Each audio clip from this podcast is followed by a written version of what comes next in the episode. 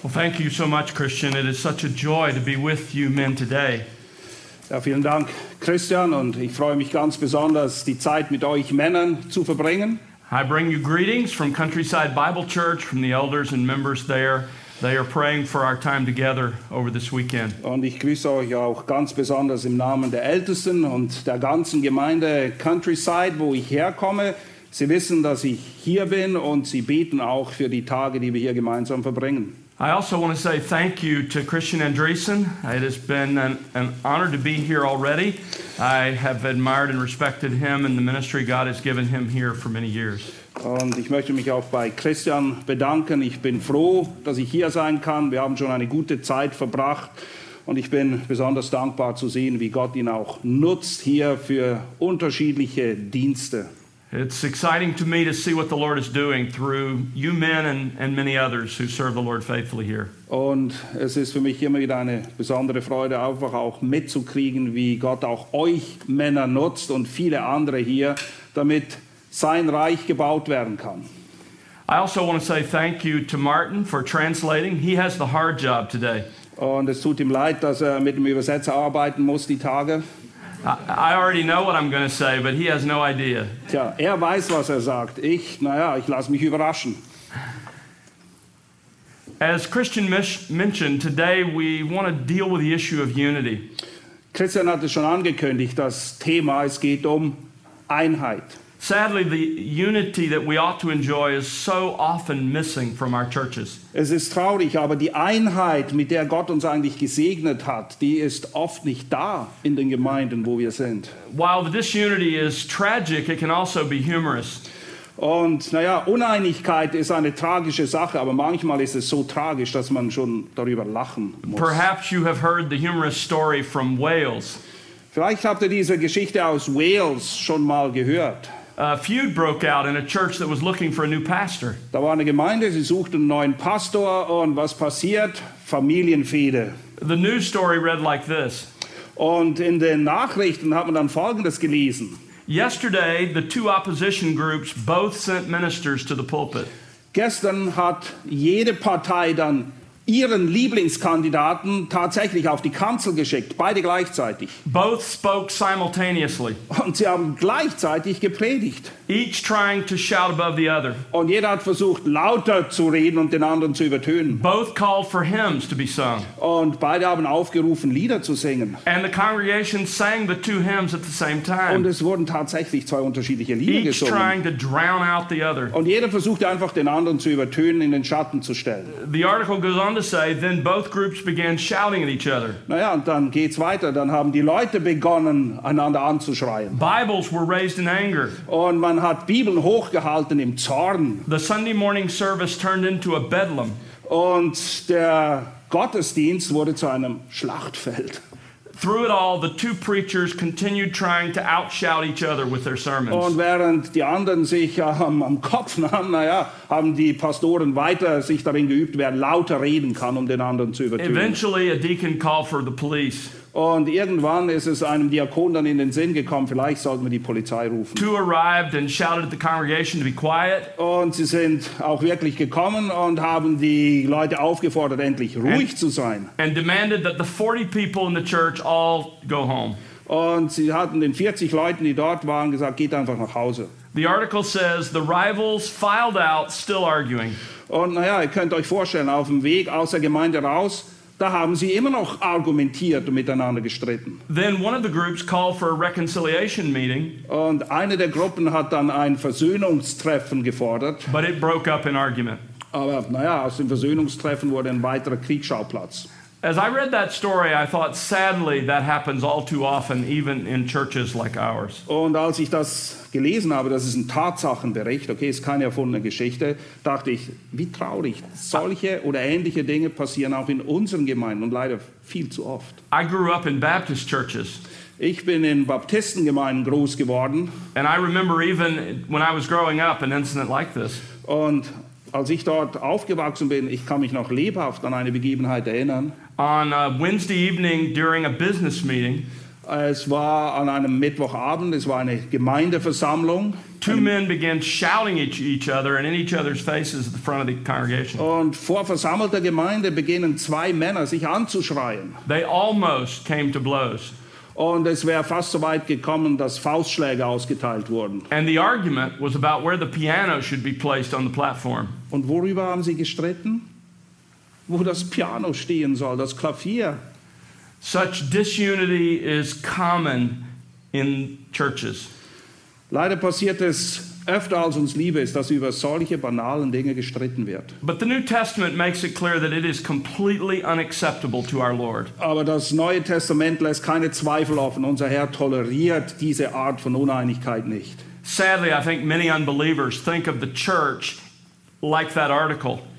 Aber es ist eine traurige Tatsache, dass wahrscheinlich viele Ungläubige die Gemeinde so sehen, wie sie gerade in dem Artikel, den ich vorgelesen habe, dargestellt wird. And that same spirit permeates many local churches as well. Und dieser gleiche Geist der Uneinigkeit, der durchdringt leider allzu viele Ortsgemeinden. I suspect every one of us has a story similar to some of these. Ich denke, jeder von euch könnte eine Geschichte liefern jetzt. But disunity is an absolutely crucial issue. Aber Uneinigkeit, das ist keine geringe Sache. In fact, it's so important that when Paul came to the practical application of Ephesians, Tatsache ist, es spielt eine so zentrale Rolle, dass in dem Moment, wo Paulus sich im Epheserbrief der Anwendung zuwendet, it was this issue of unity that was the most important to him. ging es ihm zuallererst darum klarzustellen, was es mit Einheit auf sich hat. It's where he began. Da beginnt er. Ephesians 4:1 is a topic sentence for the rest of the book. Epheser 4.1 ist der Türöffner für alles, was nachher folgt im Epheser 4 bis 6. It's an overarching command that you and I are to walk worthy of our calling. Das alles überschattende oder überragende Gebot ist, dass wir würdig wandeln entsprechend unserer Berufung. In the first half of the letter, Paul has explained the doctrine. In den ersten drei Kapiteln, da geht es um Lehre. Now he explains the practice, how that is to be applied. Und in Kapiteln 4 bis 6 erklärt er, wie diese Lehre jetzt gelebt wird. And the overarching application is walk worthy of the calling described in the first three chapters. Und das, was die Anwendung treibt, sind die Worte hier, wandelt würdig der Berufung. And the rest of this letter, chapters 4 through 6, explains how. Und Kapitel 4, 5 und 6 erklären einfach, wie ein würdiger Wandel denn jetzt praktisch aussieht. And the very first way that you and I are to walk worthy of our calling Und das allererste, was es zu berücksichtigen gilt, wenn wir denn wirklich würdig wandeln wollen, is to live in unity in the church. wir müssen in Einheit miteinander leben. Let's read it together. Ephesians chapter 4, verses 1 to 16. Ich lese die Verse 1 bis 16 aus Epheser 4. Ich ermahne euch nun, ich, der Gefangene im Herrn, dass ihr würdig wandelt der Berufung, mit der ihr berufen worden seid, mit aller Demut und Sanftmut, mit Langmut, einander ertragend in Liebe, euch befleißigend, die Einheit des Geistes zu bewahren in dem Band des Friedens. Da ist ein Leib und ein Geist, wie ihr auch berufen worden seid in einer Hoffnung eurer Berufung. Ein Herr, ein Glaube, eine Taufe, ein Gott und Vater aller, der über allen und durch alle und in uns allen ist. Jedem Einzelnen aber von uns ist die Gnade gegeben worden nach dem Maß der Gabe des Christus. Darum sagt er, hinaufgestiegen in die Höhe, hat er die Gefangenschaft gefangen geführt und den Menschen Gaben gegeben. Das aber, er ist hinaufgestiegen. Was ist es anderes, als dass er auch hinabgestiegen ist in die unteren Teile der Erde? Der hinabgestiegen ist, ist derselbe, der auch hinaufgestiegen ist über alle Himmel, damit er alles erfülle. Und er hat die einen gegeben als Apostel und andere als Propheten und andere als Evangelisten und andere als Hirten und Lehrer zur Vollendung der Heiligen, für das Werk des Dienstes, für die Auferbauung des Leibes des Christus, bis wir alle hingelangen zu der Einheit des Glaubens und der Erkenntnis des Sohnes Gottes, zu dem erwachsenen Mann, zu dem Maß des vollen Wuchses der Fülle des Christus, damit wir nicht mehr Unmündige seien, hin und her geworfen, umhergetrieben von jedem Wind der Lehre, durch die Betrügerei der Menschen, durch die Verschlagenheit zu listig ersonnenen Irrtum, sondern die Wahrheit festhaltend in Liebe. Lasst uns in allem heranwachsen zu ihm hin, der das Haupt ist, der Christus, aus dem der ganze Leib wohl zusammengefügt und verbunden durch jedes Gelenk der Darreichung nach der Wirksamkeit in dem Maß jedes einzelnen Teiles für sich das Wachstum des Leibes bewirkt zu seiner Selbstauferbauung in Liebe. The theme of this paragraph is obvious, both from its structure and from repetition of certain words. Wenn wir die Struktur dieses Abschnittes ansehen und auch die Schlüsselworte, die wiederholt werden, dann ist ganz klar, worum es hier geht. In 16 verses, the concept of one or oneness occurs 16 times, excuse me, occurs 9 times. Neunmal geht es in diesen 16 Versen um das Thema Einssein, Einheit haben. Three times the concept of one united body occurs. Dreimal wird das Konzept erwähnt von einem Leib. So clearly the issue, the theme is unity. Zweifelsohne, worum geht es? Einheit. And in verse 3, that theme is stated explicitly. Und im Vers 3 wird es dann auch explizit beim Namen genannt. Read verse 3. Vers 3, wo es heißt, euch befleißigend, die Einheit des Geistes zu bewahren in dem Band des Friedens.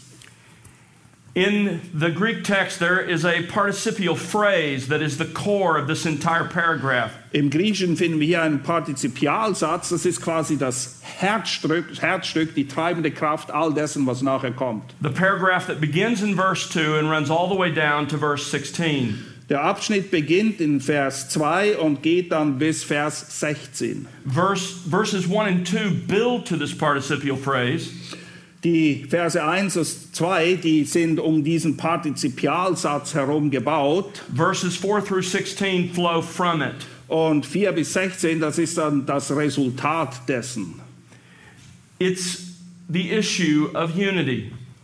Einheit, Now, das ist das Thema. Now, as we begin today, let's start with what is unity. Und zum Einstieg möchte man erstmal festhalten, was ist denn eigentlich Einheit?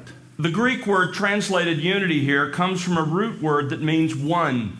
Das griechische Wort, das hier als Einheit übersetzt wird, kommt von einem Wurzelwort, das einfach eins sein bedeutet. At its most basic level, then, unity means oneness. Und die Grundbedeutung von Einheit ist eins sein. Now, immediately, we have to make sure we don't misunderstand. Ah, man müssen aber aufpassen, dass wir es jetzt nicht falsch verstehen. This issue of unity does not mean that the true church must unite in one visible organization. Einheit bedeutet nämlich nicht, dass die Gemeinden sich zusammenschließen müssen, um sichtbar eine Einheit darzustellen. Nor does this unity mean that we should ignore important doctrinal differences so that we appear united. Und Einheit bedeutet auch nicht, dass wir wichtige Lehrfragen einfach ignorieren, um eine Scheineinheit zu projizieren. It doesn't mean that we should ignore sin or doctrinal error in an individual, a church, or a denomination. Und es bedeutet auch nicht, dass wir Sünde oder Irrlehre ignorieren, weder im persönlichen Leben, in der Gemeinde oder übergemeindlichen Kontext. This is what it means.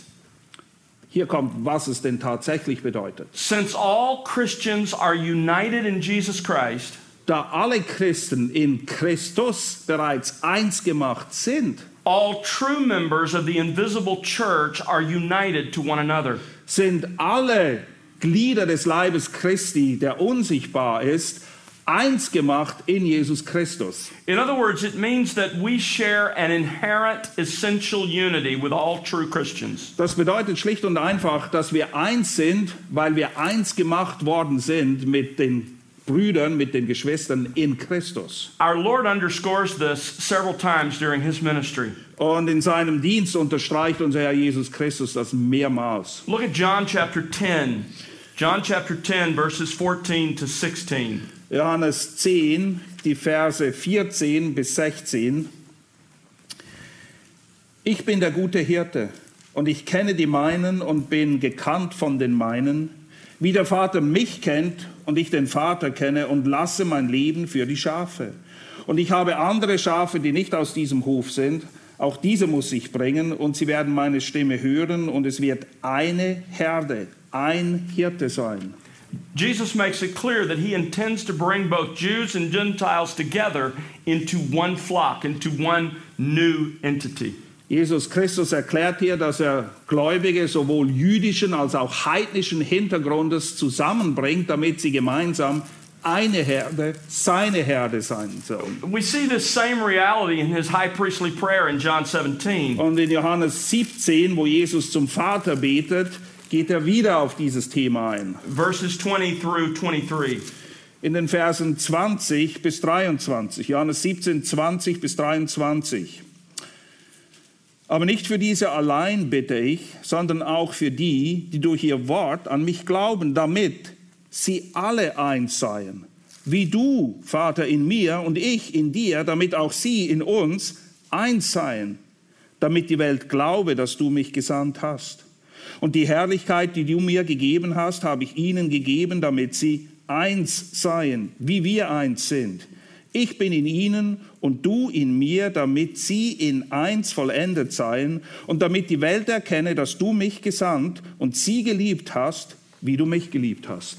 This isn't some idle wish on our Lord's part.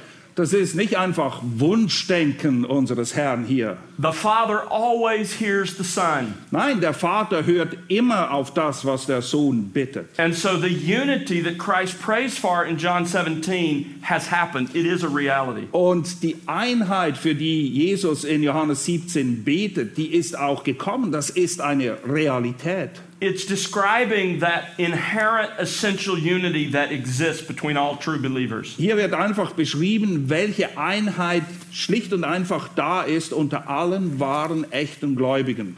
Back in the book of Ephesians, Paul illustrates this unity using several different pictures. Und im Epheserbrief illustriert Paulus diese Lehre dann, indem er sich verschiedener Bilder bedient. To help us understand what this essential unity that we enjoy is like, he describes this oneness in these ways. Und um zu verstehen, was er eben meint, wenn er von dieser Einheit spricht, erklärt er es in den folgenden Bildern. In chapter 1, he describes it as being part of a human body, the various parts that make up a human body.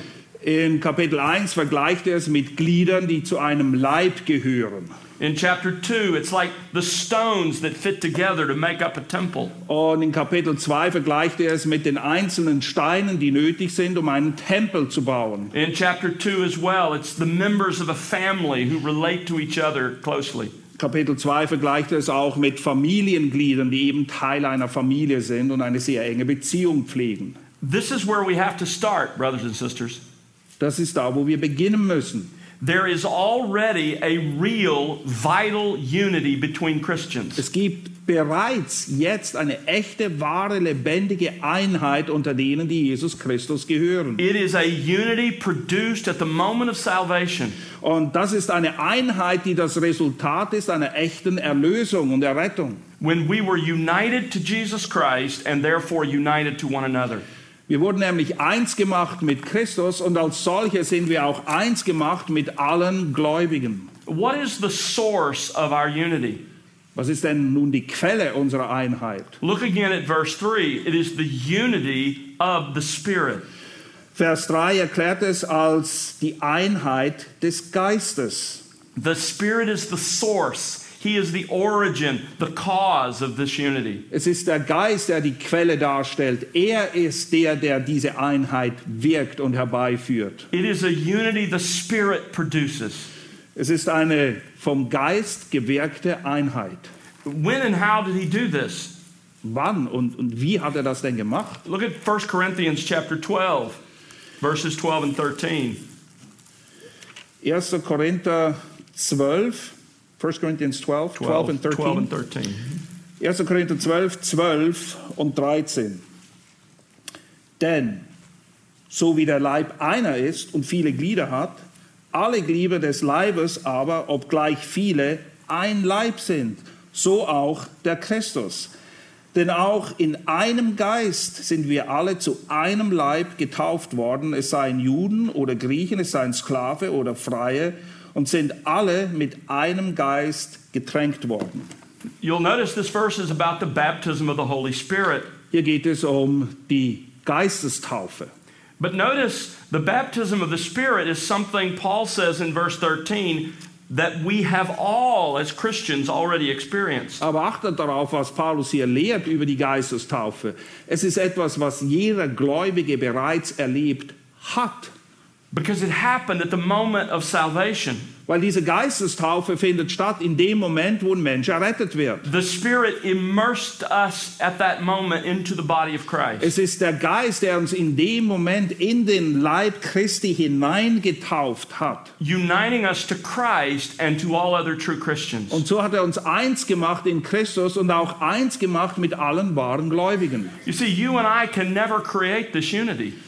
Du, ich, wir können diese Einheit nicht produzieren. We aren't commanded to create it. Wir haben auch nicht den Auftrag, das zu tun. The Spirit of God has already produced this very real unity with other Christians. Denn der Geist Gottes hat diese Einheit ja bereits bewirkt. So, what is our responsibility? Aber was ist denn nun deine und meine Verantwortung? Go back to Ephesians chapter 4 and Also- notice verse 3 again. Epheser 4, Vers 3 hilft uns da, Klarheit zu bekommen. We are to preserve the unity of the Spirit. Wir stehen in der Verantwortung, diese Einheit des Geistes zu bewahren. Although in the original language it's a participle, it is an imperative. Obwohl es im meaning. Griechischen ein Partizip ist, müssen wir es eigentlich wie ein Imperativ, eine Befehlsform lesen und verstehen. We could legitimately rephrase verse 3 like this Und es wäre nicht falsch, wenn wir Vers 3 wie folgt übersetzen würden. Be diligent to preserve the unity of the Spirit. Wende allen Fleiß an, damit die Einheit des Geistes bewahrt wird. The Greek word translated being diligent occurs 11 times in the New Testament. Das Wort, was hier mit sich befleißigen übersetzt wird, das kommt elfmal vor im Neuen Testament. And it contains the ideas of urgency Und dieser Begriff bedeutet auch oder bringt mit sich eine gewisse Dringlichkeit, importance Wichtigkeit and diligence. und Sorgfalt. Do it now, Tu es jetzt, do it because it's important, tu es, weil es absolut wichtig ist and work hard at it. und sei fleißig darin. We are to be diligent to preserve, that is, to keep or to guard. Wir sollen wirklich allen Fleiß anwenden. Wozu? Um diese Einheit zu bewahren. We are to maintain the unity that the Spirit has already produced. Wie gesagt, es geht darum, diese Einheit, die der Geist gewirkt hat, zu bewahren, nicht sie herzustellen. We're not to lose it. Wir sollen sie nicht verlieren. We're not to allow to be damaged what is already ours. Und wir sollen nicht zulassen, dass etwas in Mitleidenschaft gezogen wird, das wir bereits bekommen haben und das vollkommen ist. The Holy Spirit created this unity by reconciling us to Himself and to each other. Der Heilige Geist ist es, der diese Einheit gewirkt hat, indem er uns mit Gott versöhnt hat und auch untereinander Versöhnung gewirkt hat. He united us to each other in the same way the parts of your body are united. Und er hat uns so eins gemacht, wie die Glieder meines Leibes Teil meines Leibes sind. We are interconnected in the, in the same way that stones in a great building are interconnected. Und zwischen den Gläubigen besteht die gleiche Verbundenheit wie zwischen Steinen, die Teil eines Hauses, eines Gebäudes sind. And we are already united in the ways that a, a family are rightly united. Und wir sind auch so miteinander vereint, wie es nur in einer Familie möglich ist. That was the work of the Holy Spirit. Wer hat es gewirkt? Der Now, Heilige Geist. it's our responsibility to be diligent to preserve the unity of the Spirit. Deine Verantwortung, meine Verantwortung, allen Fleiß daran zu setzen, diese Einheit zu bewahren. And the rest of this paragraph tells us how. Und der Rest des Abschnittes gibt uns Einblick, wie wir das denn jetzt tun sollen. Beginning in verse 2 and running through verse 16, Paul provides three means per, for preserving unity. In den Versen 2 bis 16 gibt uns Paulus drei Mittel, drei Werkzeuge, die wir nutzen sollen, um Einheit zu bewahren. The first means is in verses 2 and 3. Das erste Mittel finden wir in den Versen 2 bis 3. Put on the attitudes of unity. Wir sollen die Eigenschaften tragen, anziehen, die Einheit bewahren. The second means is in verses 4 through 6. Verse 4 bis 6 finden wir das zweite Mittel. Focus on the basis of our unity. Fokussiere dich auf die grundlegenden Dinge, die Einheit bewahren. The third means is in verses 7 through 16. In den Versen 17 bis 16 finden wir das dritte Mittel. Engage in Christ's plan for unity. Sei vertraut mit dem Plan Gottes und lebe dementsprechend. Now, I think we are all committed to the last of these means. Nun, das dritte Mittel, das kennen wir und das wollen wir auch befolgen, davon gehe ich aus. Some of you have studied in EBTC and learned basic ecclesiology. Einige von euch haben Kurse beim EBTC belegt, wo wir auch ein Fach haben, wo es um Ekklesiologie geht, die Lehre der Gemeinde. And I trust all of us have embraced a biblical pattern of ministry. Und ich vertraue einfach mal darauf, dass wir alle einem biblischen Muster folgen, wenn es darum geht, wie wir dienen sollen. But let me just remind you with an overview. Aber lasst mich euch einen kurzen Überblick geben hier. If we look at Christ's plan in verses 7 through 12, it's laid out like this.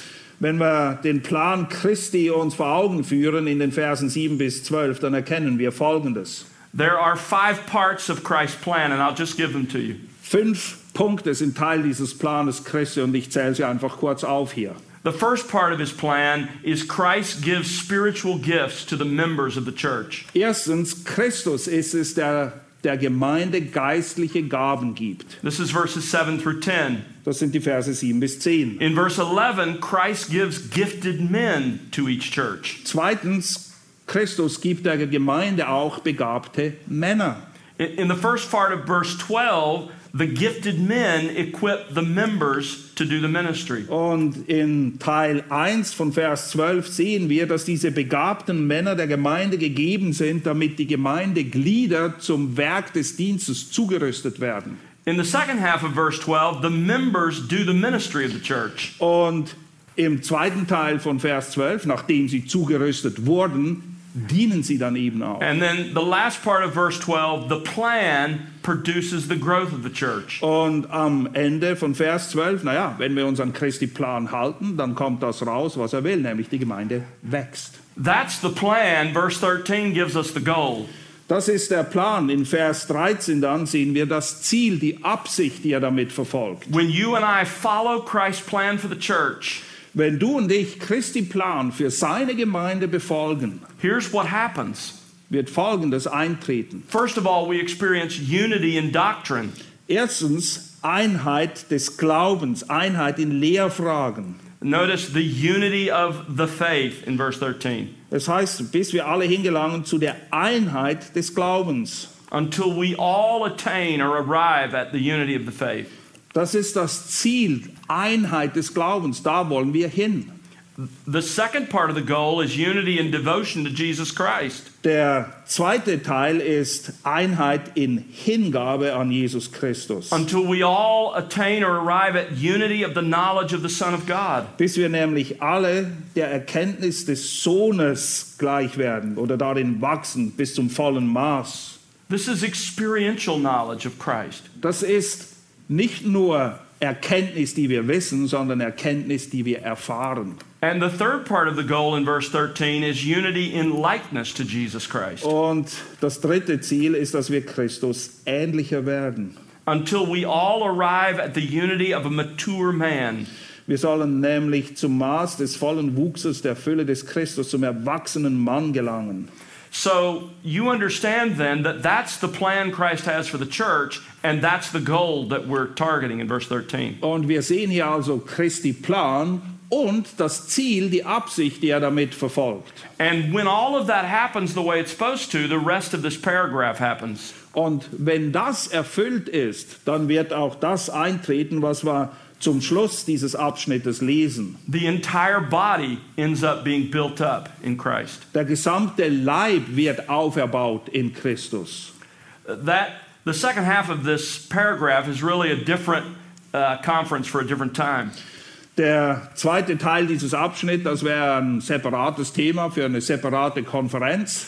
But today, I want us to examine only the first two means for preserving our unity. Heute werden wir uns nur mit den ersten zwei Mitteln beschäftigen, die notwendig sind, damit Einheit bewahrt werden kann. And I want to do this because these are the two means we most often neglect in our churches. Und warum tue ich das? Ganz einfach, weil diese zwei Mittel so oft und so leicht einfach ignoriert werden in unseren Gemeinden. To preserve the unity that the Spirit has already created among the Christians in your church and mine. Es geht nämlich darum, diese Einheit, die der Geist gewirkt hat in deiner Gemeinde, in meiner Gemeinde, zu bewahren und alles daran zu setzen, dass dem so ist. We must first of all put on the attitudes of unity. Und damit das geschieht, müssen wir zuallererst diese Einstellung, diese Haltung, die Gesinnung haben, die Einheit fördert und bewahrt. There are specific attitudes that preserve and promote unity. Es werden hier einige Eigenschaften, Charakterzüge genannt, die eben dazu dienen, Einheit zu bewahren. When those attitudes exist, there will be unity. Wenn diese Gesinnung, diese Einstellung da ist, dann wird Einheit herrschen in der Gemeinde. But when they're missing, there will be conflict and discord and disunity. Aber wo sie nicht zu finden sind, da werden Streit und Parteiungen nicht zu vermeiden sein. Now, before we look at the attitudes themselves, let's first consider two important questions. Bevor wir uns mit den einzelnen Charaktereigenschaften beschäftigen, möchte ich eure Aufmerksamkeit auf zwei andere wichtige Punkte lenken. What are the most common sources of disunity or causes of disunity in our churches? Was führt am meisten dazu, dass wir in unseren Gemeinden Streit und Parteiung haben? Uh, let me give you a little list from my experience in my own church and talking with other pastors. Hier kommt eine kurze Liste, die ist das Resultat meiner eigenen Erfahrung in den Gemeinden, wo ich war und auch Gespräche mit anderen Pastoren. Uh, Maybe your church, like mine, enjoys an amazing level of unity, or perhaps not. Ich weiß nicht, wie es in deiner Gemeinde aussieht. Vielleicht genießt ihr eine große Einheit, vielleicht aber auch nicht. But whenever there is disunity, these are the key things that are present. Wo immer wir aber Uneinheit vorfinden, finden wir auch das vor, was ich jetzt euch hier gerade nenne. Pride, Stolz, disagreements and misunderstandings, Missverständnisse und dass man sich nicht eins ist in Dingen, selfish ambition, that is the desire to get or to keep power, egoistische äh, Begierden, meistens damit verbunden, dass man Machtansprüche ausüben will, harsh, angry manner or demeanor in interactions with others, In der Art und Weise, wie wir miteinander umgehen, sind wir harsch, wir sind rau, unfreundlich. personal wrongs where I've been sinned against or someone's been sinned against, Dann gibt es persönliche Dinge, wo dir irgendjemand auf den Fuß getreten ist und du machst aus einer Mücke einen Elefanten. or just a failure to overlook the faults and weaknesses of others. Oder manchmal ist es einfach so, dass wir nicht in der Lage sind, die Schwächen des anderen zu übersehen. In the brilliance of the Holy Spirit, all of those issues are addressed in this passage. Und durch das Wirken des Geistes ist es so, alle diese Themen werden hier angesprochen in diesen Abschnitten. Let's ask a second question Hier kommt Frage Nummer zwei. Are there legitimate reasons for disunity? Gibt es echte Gründe, Gründe, die richtig sind, damit Dinge auseinandergehen? Are there actions that risk upsetting the unity of the church, which we must do anyway?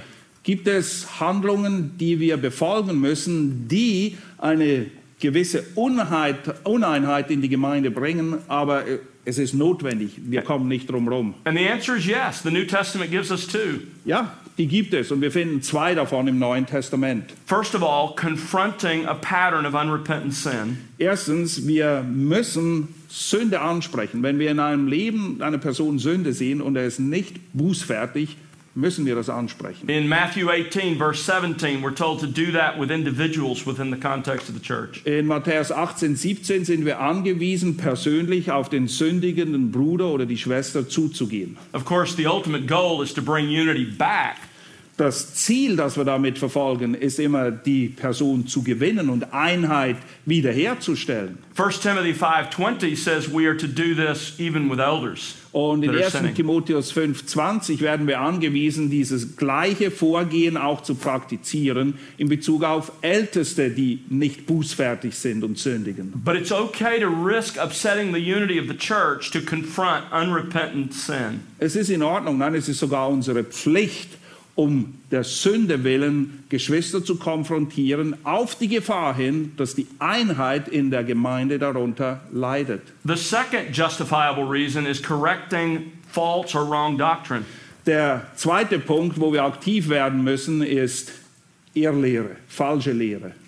In the conference itself, we're going to deal with the fight we have been called to as those who shepherd God's people. Einer der Vorträge dieser Konferenz hat den Titel Den guten Kampf kämpfen. Ja, es ist ein Kampf, wenn wir dem Herrn treu folgen wollen. 1 Timothy 1:18 says fight the good fight. 1. Timotheus 1,18 weist Paulus Timotheus an, kämpfe den guten Kampf. And Jude reminds us that we are to fight for that faith, uh, contend earnestly for the faith that was once for all handed down to the Und saints. im Judasbrief weist er uns an, zu kämpfen für den ein für allemal überlieferten Glauben. Of course, the most graphic illustration of this is in Galatians chapters 1 and 2. In Galater 1 und 2 finden wir auch eine sehr bildhafte, eine sehr lebendige Darstellung dieses Umstandes. Uh, particularly in chapter 2, where Paul describes his own public confrontation of Peter. Vor allem in Kapitel 2, wo wir sehen, wie Paulus Petrus öffentlich vor allen konfrontiert und zur Rede stellt. In fact, I hope you understand that that was the darkest moment in the history of the Church of Jesus Christ.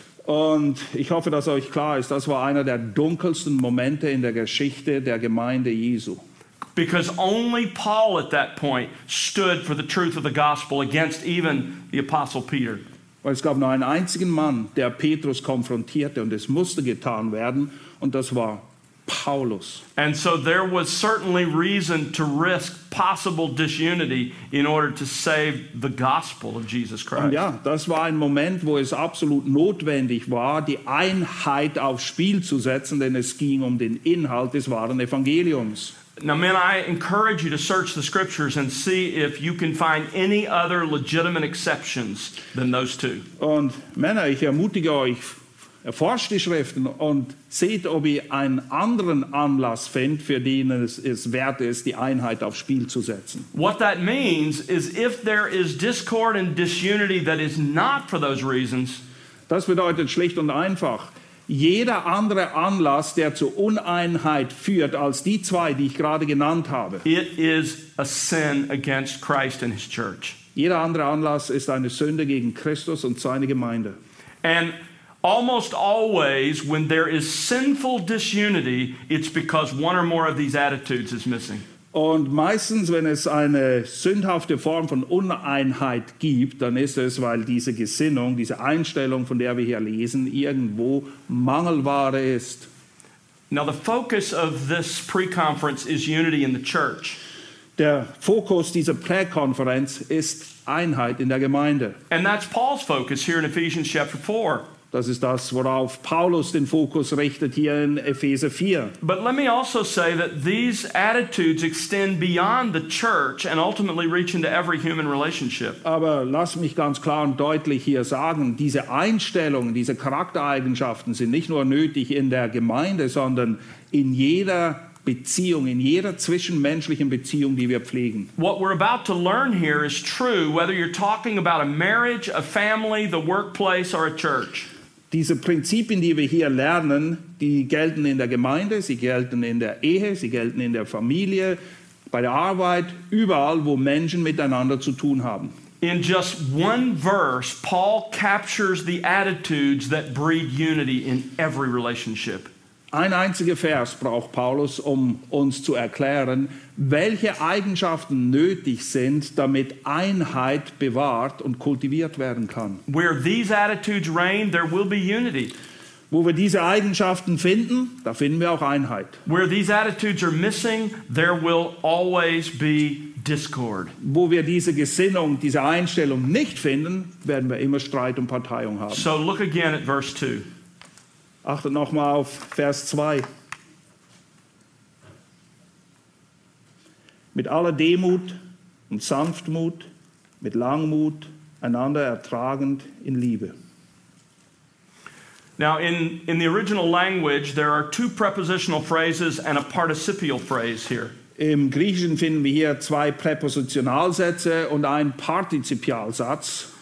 But you can understand that all of these are really intended as commands, as imperatives. Aber ich denke, es ist offensichtlich, das, was wir hier lesen, ist ein direktes Gebot an uns, diese It's- Dinge zu kultivieren. It's as if Paul is saying, display these attitudes, display these virtues. Es ist so, als würde Paulus sagen, ich will, dass diese Eigenschaften in eurem Leben sichtbar werden. Four attitudes that preserve the unity of the Spirit. Vier Eigenschaften, die bewahrende Natur sind, wenn es um Einheit geht.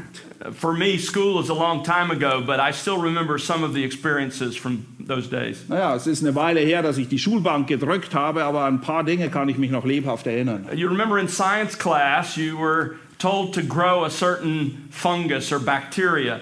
Vielleicht kannst du dich erinnern, Biologie, Biologie oder Chemieklasse. Du hattest den Auftrag, irgendwo in einer Petrischale etwas wachsen zu lassen. And you were to do that in a petri dish.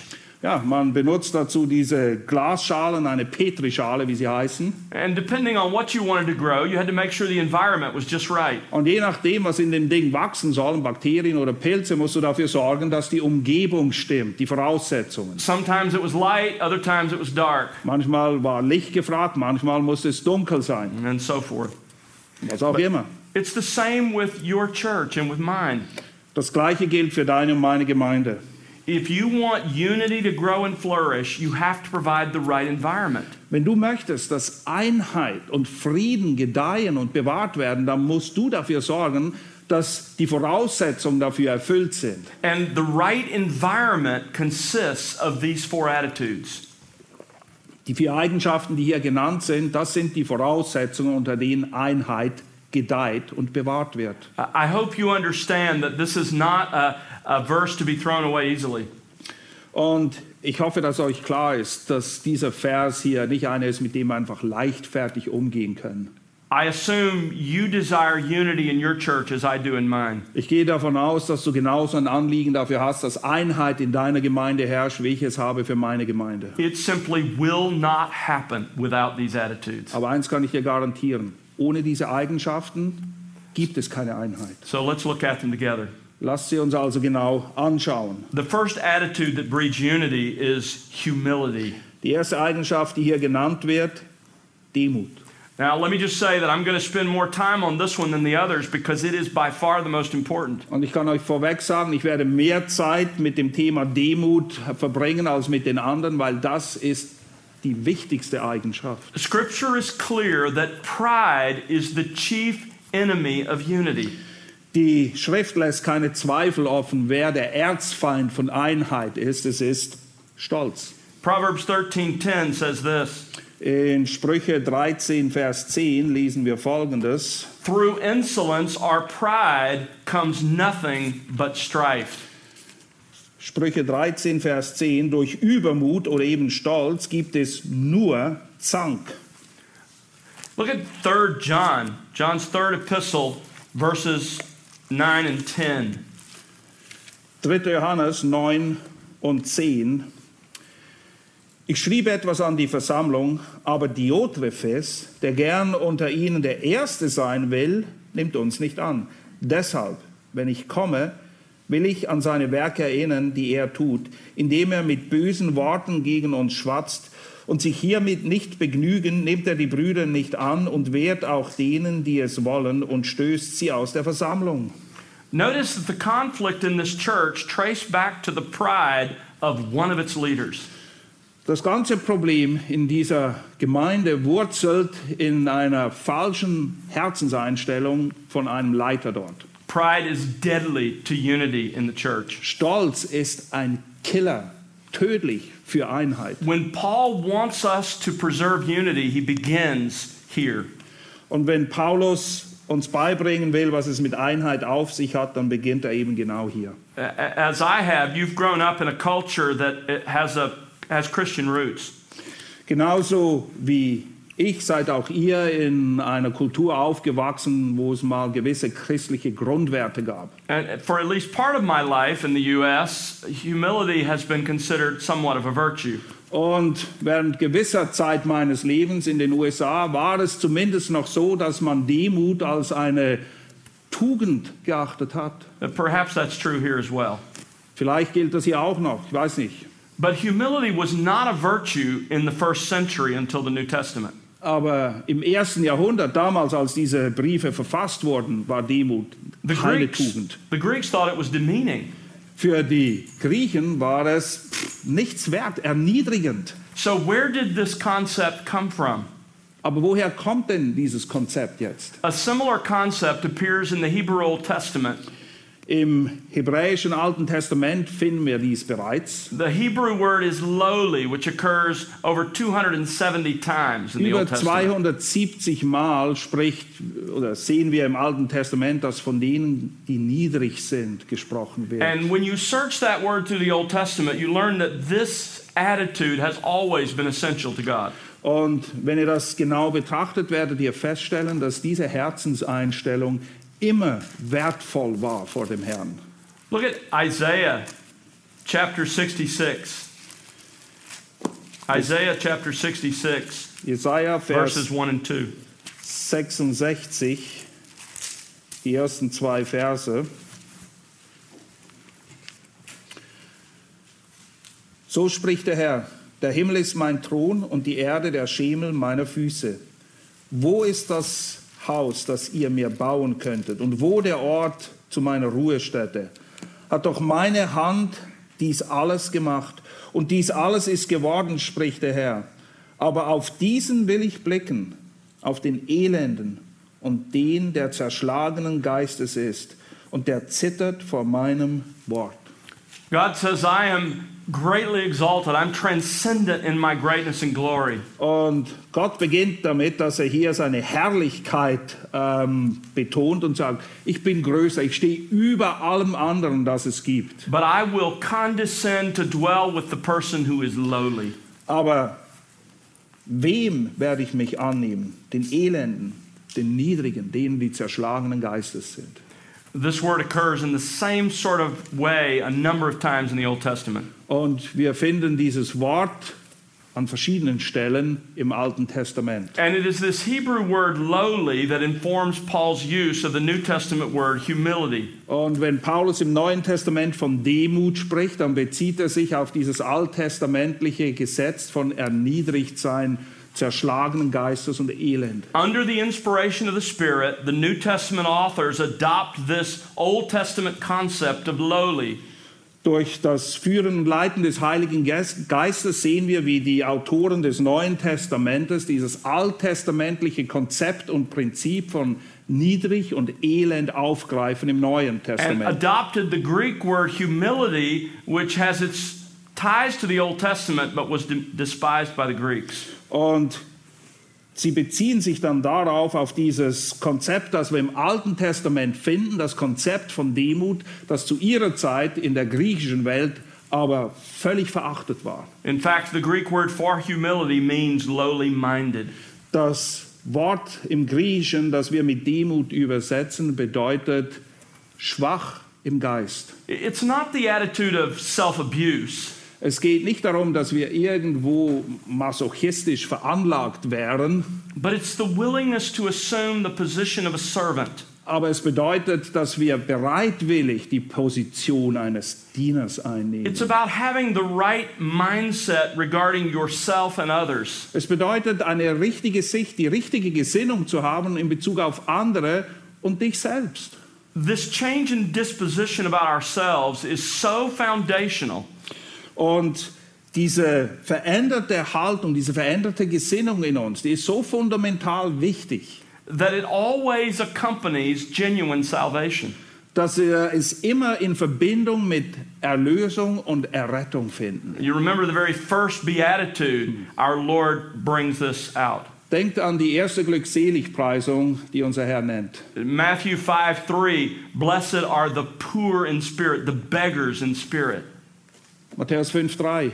Glückselig die Armen im Geist, die Bettler im Geist, die, die wissen, dass sie nichts sind. Those who realize they have nothing to offer God, Denen bewusst ist, ich habe nichts, was ich Gott bringen könnte. who are truly lowly and contrite of heart. Ja, sie sind wirklich zerschlagenen Geistes. Sie sind elend, sie sind arm. And when the Lord wants to describe what it looks like to be lowly in heart and approach the Lord for salvation, Und wenn der Herr uns vor Augen führen will, was es bedeutet, elend, arm im Geist, zerschlagenen Geistes zu sein und zum Herrn zu kommen und ihn um Errettung anzuflehen, he tells the story in Luke 18 of the tax collector who came to the temple to pray.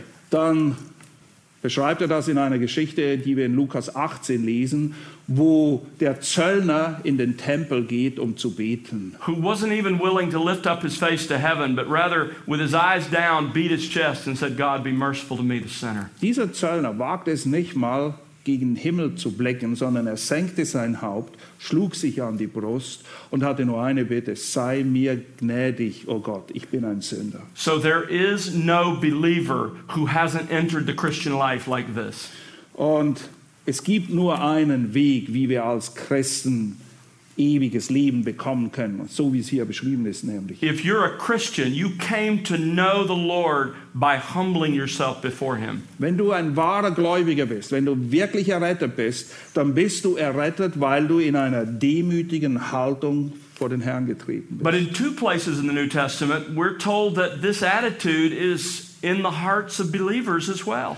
Und wir lesen an zwei Stellen im Neuen Testament, dass es nicht nur Voraussetzung ist, um errettet zu werden, sondern auch das Leben der wahren Gläubigen auszeichnet. In fact, we're told even for the Christian, God resists the proud but gives grace to the humble. Ja, wir lesen, selbst wenn wir gläubig sind, ist es so, dass Gott den Hochmütigen widersteht, den Demütigen aber gibt er Gnade. In James 4 and 1 Peter 5. Jakobus 4 und 1. Petrus 5 lesen wir davon. So, humility then is a necessary virtue not only to enter the kingdom, but to continue to live in the kingdom. Demut ist also nicht nur die essentielle Voraussetzung, um in das Reich Gottes hineinzukommen, sondern die, die drin sind, zeichnen sich eben dadurch aus, dass sie demütig sind und das prägt ihr Leben. The Ephesians already knew this experientially Die Epheser, sie wussten das, sie kannten das aus ihrer Erfahrung. because this was the very attitude that Paul displayed during the three years he served and ministered among them. Wieso wussten sie das? Weil sie es gesehen haben, als Paulus drei Jahre lang in Ephesus ihnen gedient hat, in Demut. In Acts chapter 20, verse 19, Paul told the Ephesian elders this In Apostelgeschichte 20, Vers 19 wendet sich Paulus mit folgenden Worten an die Epheser. He said he served the Lord in all humility. Dem Herrn dienend mit aller Demut. I find myself ha- having to ask my own heart, can this be said of me? Und wisst ihr, ich muss mich selber immer wieder fragen, trifft das in meinem Leben zu? And I ask you to ask yourself that question Can your ministry be described as serving the people in your church with all humility? Und ich lade dich ein, dass du dir diese Frage stellst. Bin ich einer, der den Gemeindegliedern, da wo ich zu Hause bin, in aller Demut? So, what exactly is humility?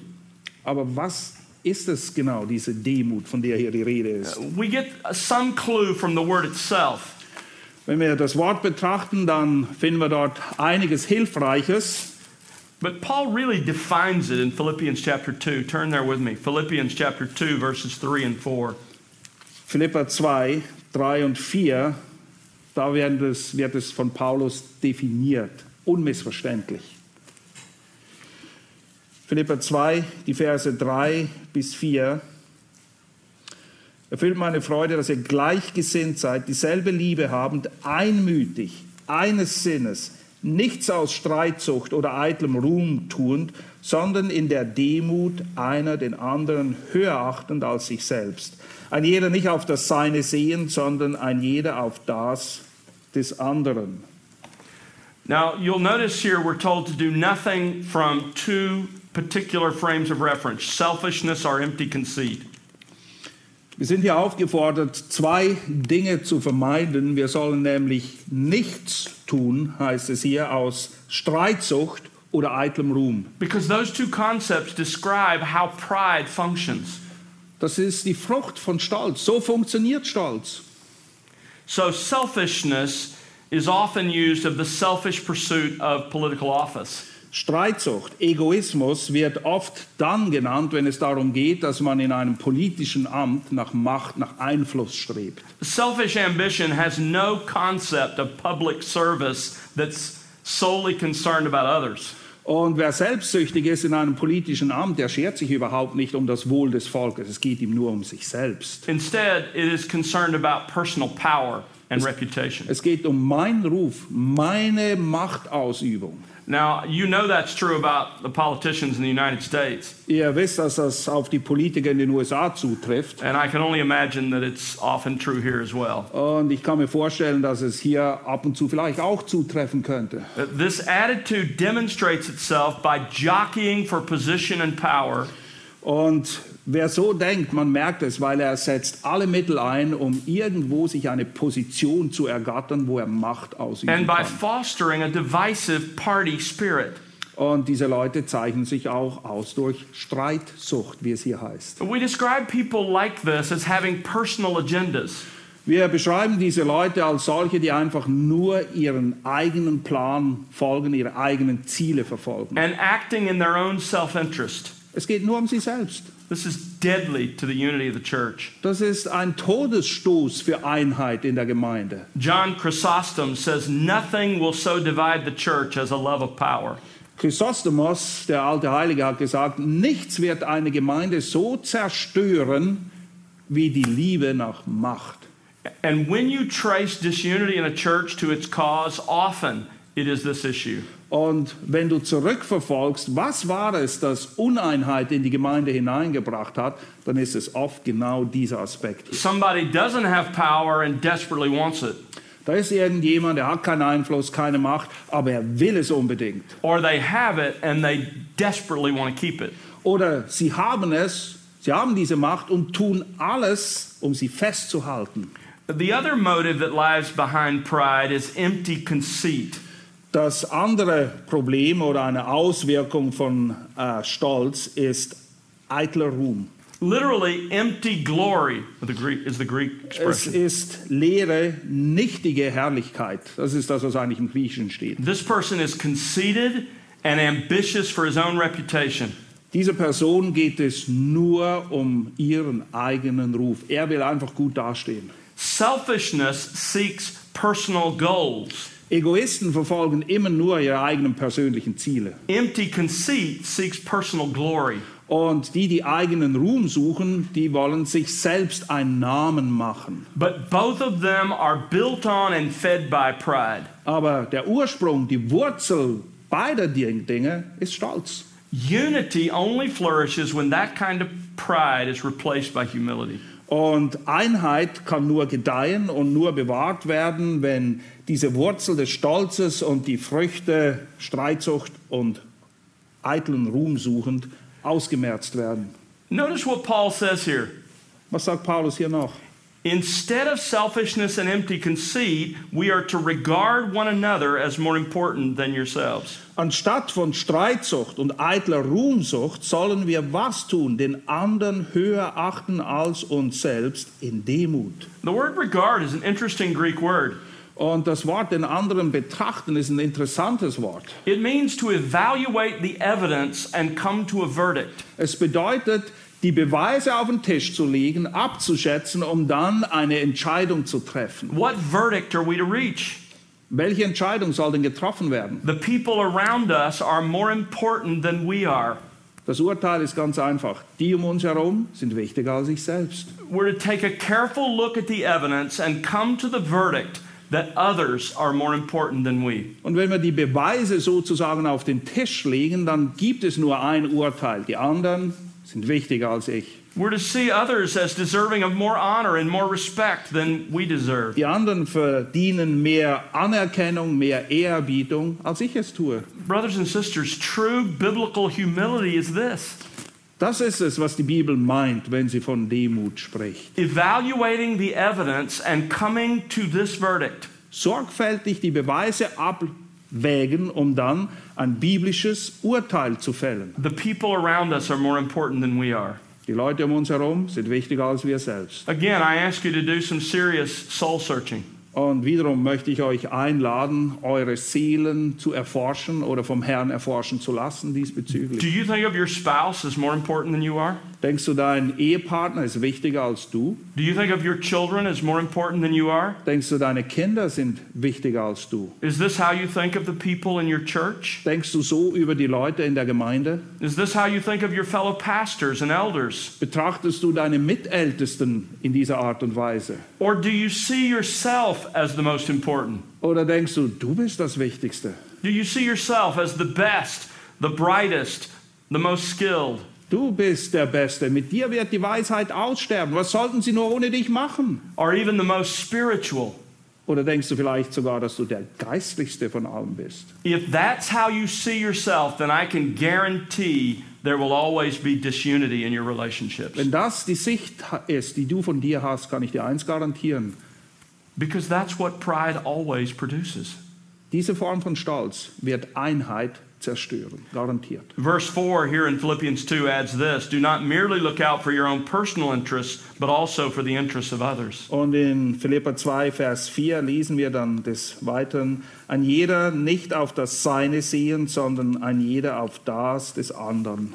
It's natural for us to look out for our own interest, Es ist in der Natur der Dinge, dass wir uns zuerst um uns selbst kümmern. Instead, true humility is always looking for a way to serve others. Aber Demut sucht immer nach einem Mittel und Weg, dem anderen zu dienen, nicht sich selbst. I'm to seek the welfare of others before I seek my own. Bevor ich da, mich darum kümmere, dass es mir gut geht, suche ich das Wohlergehen des Nächsten. So don't miss this beautiful definition of humility here. Und verpass bitte nicht diese sehr eindrückliche, wunderbare Darstellung und Illustration von Demut. I come to the verdict that others are more important than I am, Ich komme zu dem Urteil, andere sind wichtiger als ich. and I actively look for ways to serve them. Und ich suche aktiv nach Wegen, um ihnen zu dienen. And in verse 5, we learn Christ was the perfect example of this. Und Vers 5 informiert uns dann darüber, dass Jesus das vollkommene Vorbild dafür ist. Imagine the Son of God deciding that we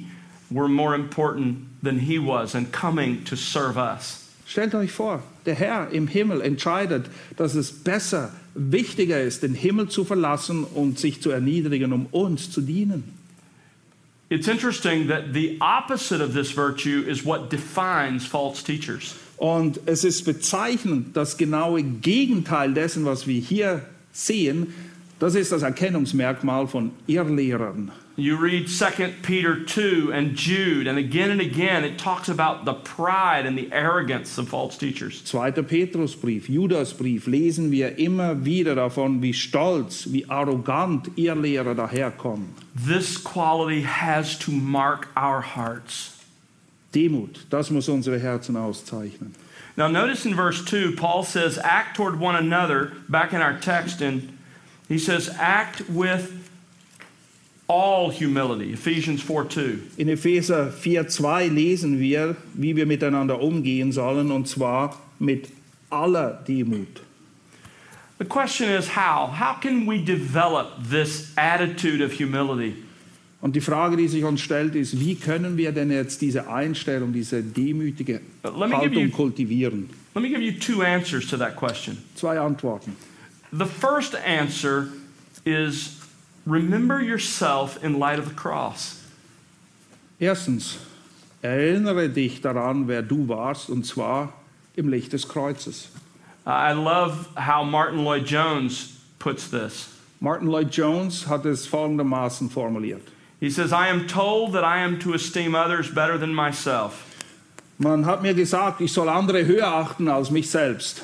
There is only one thing that can make me do that. Und es gibt nur eine einzige Sache, die mir hilft, das tatsächlich zu tun. There is only one thing I know of that crushes me to the ground. Nur eine Sache drückt mich so zu Boden, dass ich andere höher achten als mich selbst. That humiliates me to the dust. Es demütigt mich bis in den Staub hinein. And that is to look to the Son of God, especially at the cross. Und das eine Mittel ist, den Herrn zu betrachten und ganz speziell der Herr, wie er am Kreuz hängt. Nothing else can do it. Nichts kann das sonst bewirken. When I see that I am a sinner Wenn ich erkenne, dass ich ein Sünder bin and that nothing but the Son of God on the cross can save me, und es gibt nichts als den Sohn Gottes, der am Kreuz hängt, der mich davon retten kann, I am humbled to the dust. dann werde ich gedemütigt bis in den Staub. I say that no one can be worse than I am. Dann sage ich, niemand könnte schlimmer sein I als am the ich. chief of sinners. Ich bin der größte aller Sünder. Anyone must be better than I am. Jeder andere ist besser als ich. Nothing but the cross can make a man esteem others better than himself. Und es gibt nichts anderes als nur das Kreuz, das einen Menschen dahin bringt, Nothing but the cross of Christ can give this spirit of unity, of humility, rather. das Kreuz Jesu kann diese Form von Einheit, von der wir hier lesen, bewirken. Isaac Watts put it like this in his hymn Isaac Watts in seiner Hymne beschreibt es wie folgt. When I survey the wondrous cross on which the Prince of Glory died, my richest gain I count but loss, and pour contempt on all my pride. Es heißt dort, schau ich zu jenem Kreuze hin, wo einst der Friedefürst erblich. Für Schaden acht ich, was Gewinn, was einst mein Stolz beschämet mich. When we struggle with pride, brothers and sisters, it's because we have not spent time recently contemplating the cross of Jesus Christ. Wenn in unseren Herzen Stolz aufkommt, dann hat es immer damit zu tun, dass wir zu wenig Zeit damit verbracht haben, unseren Herrn zu betrachten und ganz speziell unseren Herrn, wie er am Kreuz hing. If we had, we too would be humbled to the dust. Denn würden wir das tun, dann würden auch wir bis in den Staub gedemütigt werden. So we must put on this attitude of humility. Mehr als alles andere brauchen wir also diese Gesinnung von Demut. Now, before we leave this first attitude, I want to look at one other New Testament passage that, that stresses this point. Bevor wir diesen, dieses erste Mittel verlassen, möchte ich eine andere neutestamentliche Stelle betrachten, wo wir das auch finden. Especially humility in the life of the church. Vor allem wie Demut das Leben der Gemeinde beeinflusst. Turn with me to 1 Peter chapter 5. 1. Petrus Kapitel 5. 1 Peter 5, verses 5 through 7. Die Verse 5 bis 7. Ebenso ihr Jüngeren, ordnet euch den Eltern unter. Alle aber seid gegeneinander mit Demut fest umhüllt, denn Gott widersteht den Hochmütigen, den Demütigen aber gibt er Gnade. So demütigt euch nun unter die mächtige Hand Gottes, damit er euch erhöhe zur rechten Zeit, indem ihr all eure Sorge auf ihn werft, denn er ist besorgt für euch. Seid nüchtern, wacht, euer Widersacher, der Teufel, geht umher wie ein brüllender Löwe und sucht, wen er verschlinge. Now, I want you to notice the overall context of this passage. Und ich möchte euch zuerst darauf aufmerksam machen, was der Gesamtkontext hier ist. In the first four verses, Peter is talking about life in the church and leadership in the church. In den ersten vier Versen von Kapitel 5 geht es um das Leben in der Gemeinde, speziell um das Leben der Leiter der Gemeinde. So, this passage too is about unity in the church. Und auch in diesem Abschnitt geht es um Einheit in der Gemeinde. I mentioned to you before that one way you and I can gain humility is by looking at the cross of Christ. Und vorher habe ich euch erklärt, ein Weg, um Demut zu lernen, ist den Herrn am Kreuz zu betrachten. In this text, we learn three other ways that we can develop humility in our lives. Und hier in 1. Petrus 5 finden wir drei weitere Mittel, die uns helfen, Demut zu kultivieren. Uh, First of all, notice the overall structure of verses 5 through 7. Die Struktur in den Versen 5 bis 7 wollen wir zuerst betrachten. You'll see that the proverb is in the center of this passage in verse 5. Und das Sprichwort quasi, das finden wir im Zentrum, in Vers 5. And that proverb lays out the priority of humility. Und anhand dieses sprichwörtlichen Ausdrucks sehen wir, welche Wichtigkeit Demut eben zukommt. God is opposed to the proud. Denn Gott widersteht dem Hochmütigen. The Greek word for opposed is a military word that means to bring arms or military against. Und das Wort, das im Deutschen mit widerstehen übersetzt wird, bedeutet im Griechischen, ist ein militärischer Ausdruck. Das bedeutet mit Waffengewalt gegen jemanden zu Kriege ziehen. That's a frightening comment.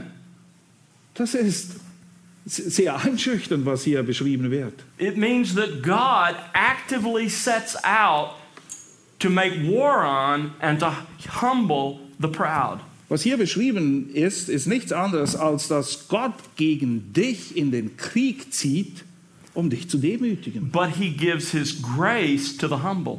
Denn nur den Demütigen kann er Gnade geben. It's not that humility earns grace. Grace, by definition, is unearned. Es ist nicht so, dass weil wir demütig sind, würden wir seine Gnade verdienen, denn Gnade ist per Definition eben etwas, was wir nicht verdienen. But God has chosen that He will only give grace to those who willingly humble themselves before Him. Aber Gott hat entschieden, dass er nur denen, die sich bereitwillig vor ihm beugen, sich demütigen, Gnade geben wird. Humility is the very heart of true repentance.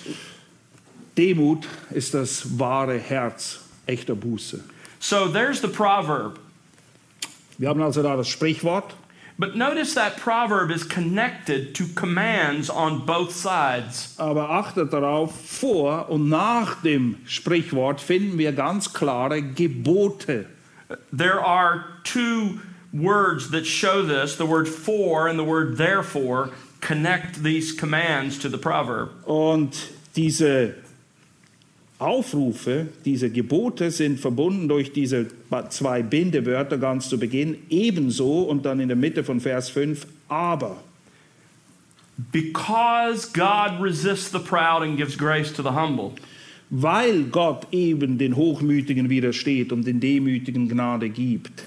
Peter issues three commands here, three steps to true humility. Deshalb gibt Petrus uns hier drei Gebote, drei Schritte, die es zu befolgen gilt, um eben demütig zu werden. Here is a roadmap to humility. Hier ist ein Muster, wie wir Demut lernen können und sollen. First of all, he says, Be subject to your elders. Erstens, ordnet euch den Älteren oder den Ältesten unter. Second, he says, Clothe yourself with humility. Zweitens, kleidet euch in Demut. And thirdly, submit yourselves to God.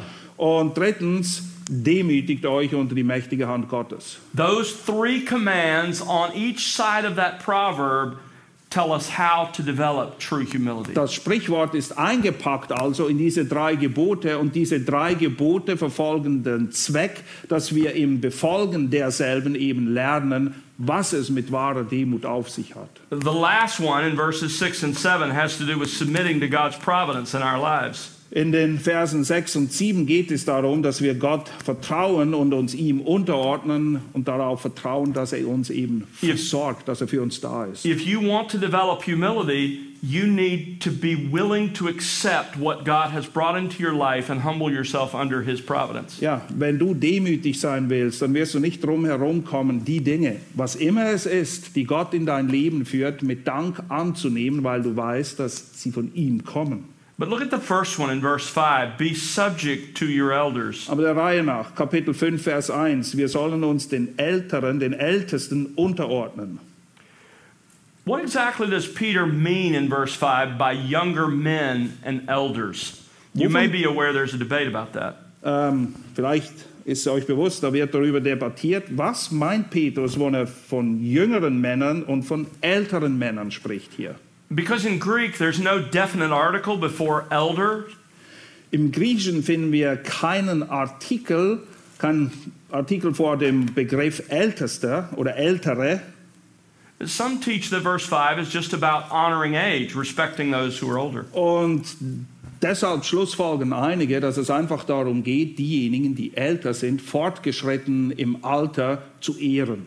But that can't be what Peter means here for several reasons. Aber das kann nicht das sein, was Petrus hier primär meint, und es gibt gute Gründe dafür.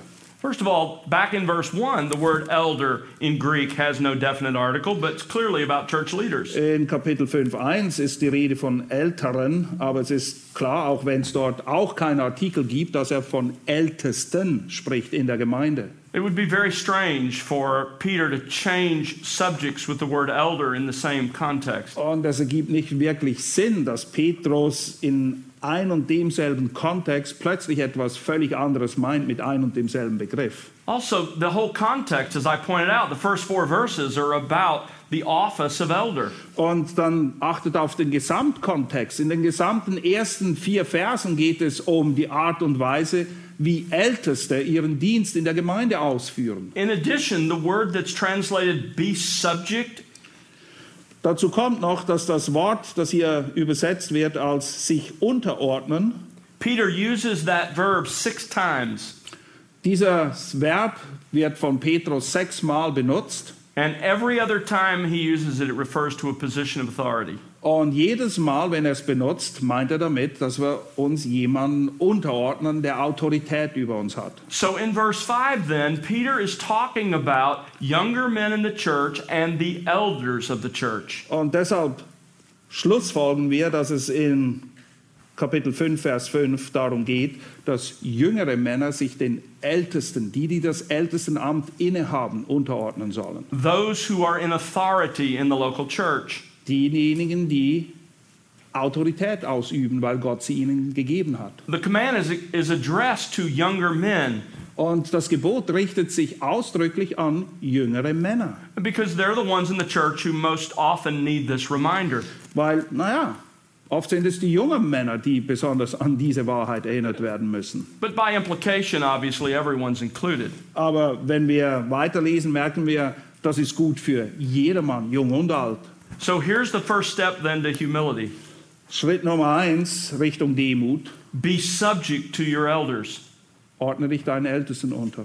Be subject means to place yourself under or to rank under. Und sich unterordnen bedeutet eben eine Position einzunehmen unter einer anderen Person. This too is a military word. Auch dieser Begriff kommt aus der Militärsprache. It means to put yourself under the authority of someone else. Es bedeutet quasi, du, weil du eben nicht diesen Rang hast, unter einem Offizier, da ordnest du dich ein und befolgst, was er dir sagt. And specifically, he says, you are to submit to those who are over you in the church, to the church leaders. Und im Kontext hier geht es eben speziell darum, dass wir uns denen unterordnen, die Gott als Älteste in die Gemeinde gegeben hat. So the general principle here is this Das generelle Prinzip, das hier zur Geltung kommt, ist folgendes. the first step to humility is to submit yourself to proper human authority. Ganz einfach. Um Demut zu lernen, musst du wissen, wo du hingehörst und dich denen unterordnen, die Gott dir vorgestellt hat. Because God is the one who has put human authority in place. Denn Gott ist es, der menschliche Autorität gibt. But here, let's get very specific in verse 5. Aber lass uns das genau betrachten hier in Vers 5. If you're going to have a humble heart, start by submitting to the elders who are over you. Wenn du ein Herz der Demut haben möchtest, dann beginnt es damit, dass du dich den Ältesten in deiner Gemeinde unterordnest. I am one of 12 elders in my church. Ich bin einer von zwölf Ältesten bei uns in der Gemeinde. I am responsible, even as an elder, to submit myself to other elders, to the elder board as a whole. Und ich als einer der Mitältesten stehe auch in der Verantwortung, mich meinen Mitältesten unterzuordnen. Whatever your role is in the church, if there are other elders, then this command applies. Wie ihr ja aufgestellt seid als Gemeinde in der Leitung, Älteste müssen sich auch unterordnen. And when should we submit ourselves to our elders? Nun, die entscheidende Frage, wann sollen wir das denn tun, uns den Ältesten unterordnen? The short answer is in everything. Die kurze Antwort, immer. That is everything within the legitimate sphere of an elder's authority. Das heißt, immer in Bezug auf alles, was legitim in den Autoritätsbereich eines Ältesten fällt, so wie Gott ihm das gegeben hat. You'll remember this is what is commanded of us when it comes to our government in Romans 13. In Römer 13 sind wir dazu aufgefordert, diese Form von Unterordnung auch zu praktizieren gegenüber den Regierungen, die Gott eingesetzt hat. This is what is commanded of wives to husbands in Ephesians 5:24. In Epheser 5, 24 finden wir das gleiche Prinzip im Bezug auf Ehemann und Ehefrau. And this is what is commanded of children to parents in Colossians 3:20. In Kolosser 3,20 finden wir das gleiche Prinzip in Bezug auf Eltern und Kinder.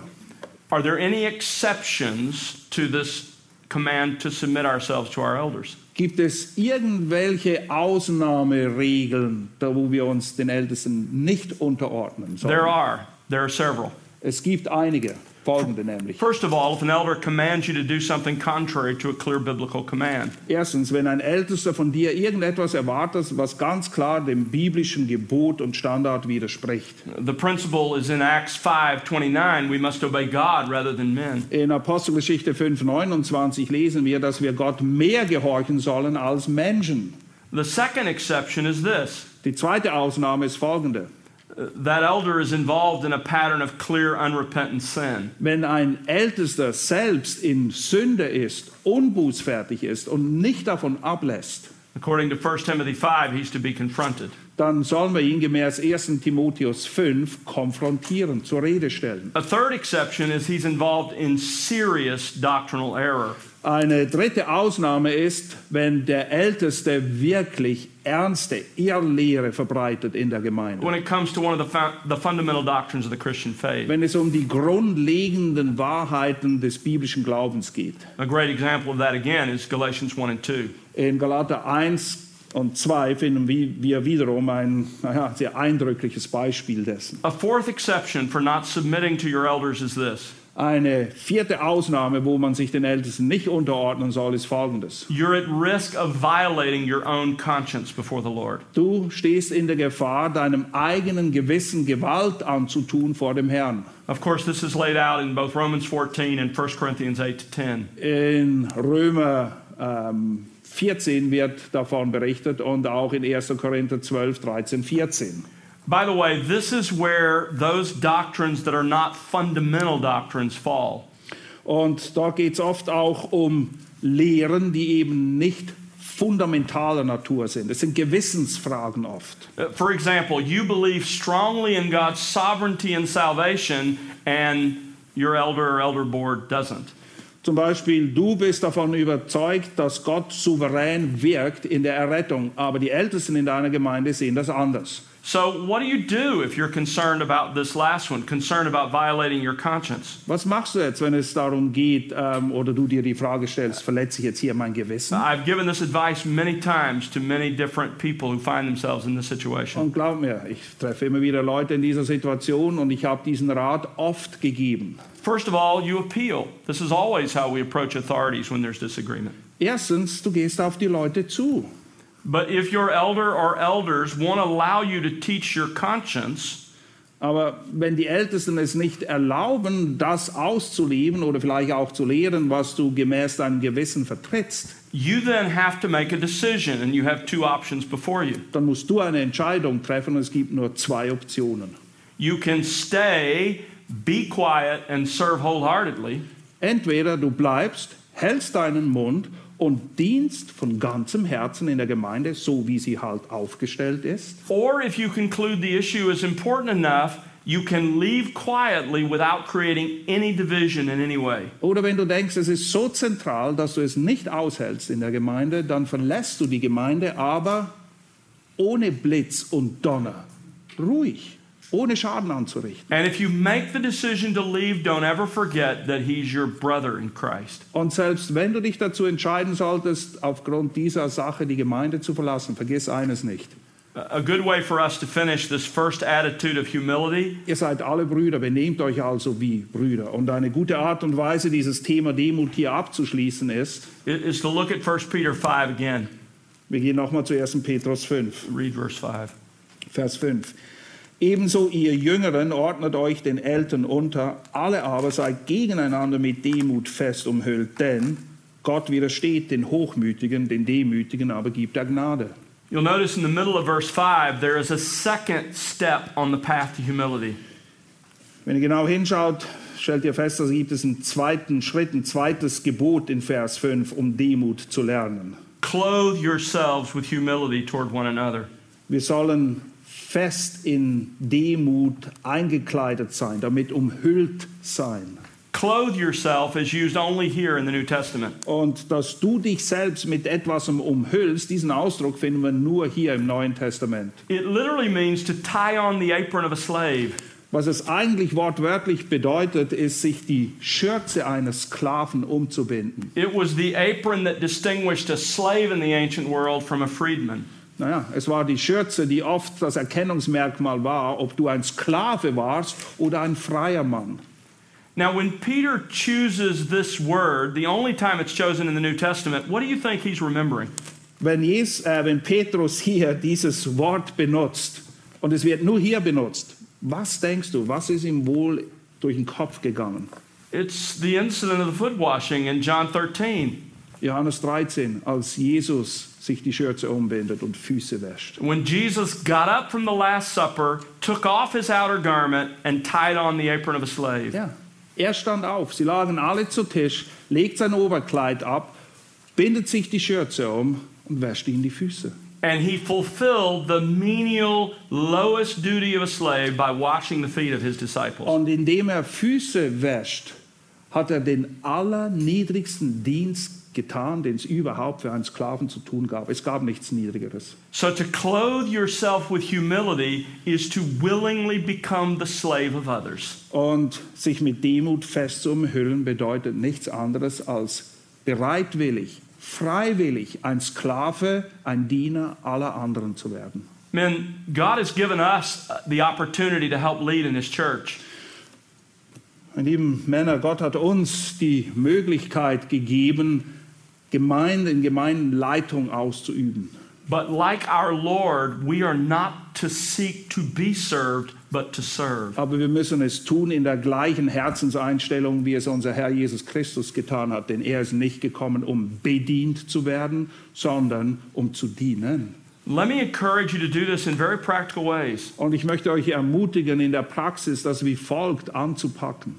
Are there practical, menial duties you can do to serve the people in your church? Gibt es ganz einfache, alltägliche Dinge, wo du dienen kannst, um den Leuten in deiner Gemeinde zu dienen?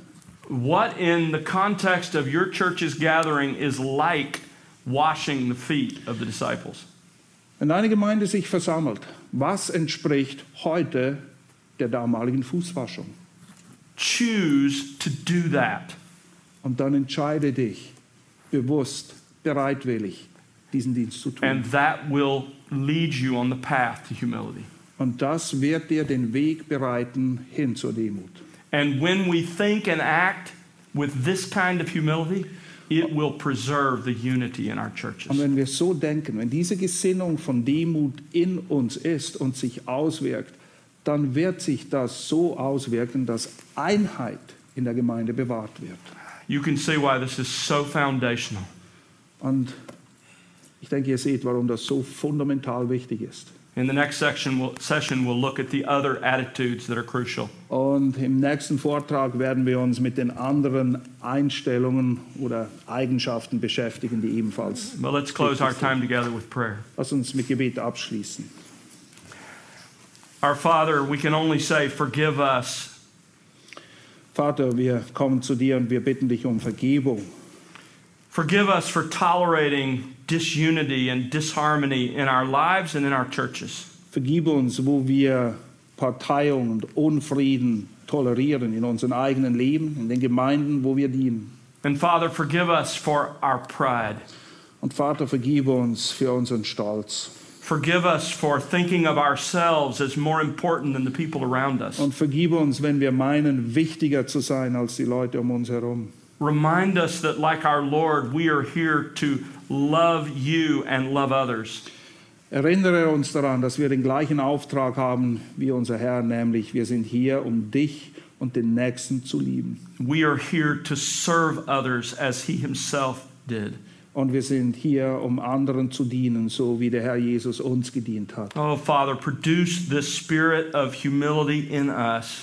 Herr, hilf uns, dass dieser Geist der Demut in uns wächst und zunimmt. And help us to use the resources we've just described to pursue that humility. Und hilf uns, die Voraussetzungen auch wirklich zu verfolgen, zu erfüllen, damit eben Demut unser Leben mehr und mehr Help prägt. us to think often about ourselves and the cross.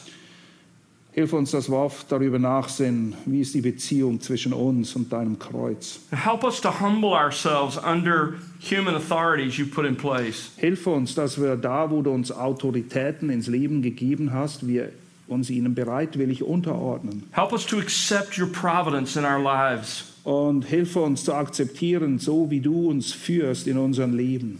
And Father, help us to tie on the apron of a slave and truly serve the people around us. Ja, Herr, und hilf uns, diese Sklavenschürze bereitwillig umzubinden, um anderen aus Liebe zu dienen. And may that in the end produce unity in all of our relationships. Und möge diese Herzenseinstellung Einheit herbeiführen und bewahren in allen Beziehungen, in denen wir stehen. And we pray in Jesus' name, amen. Und wir beten in Jesu Namen. Amen.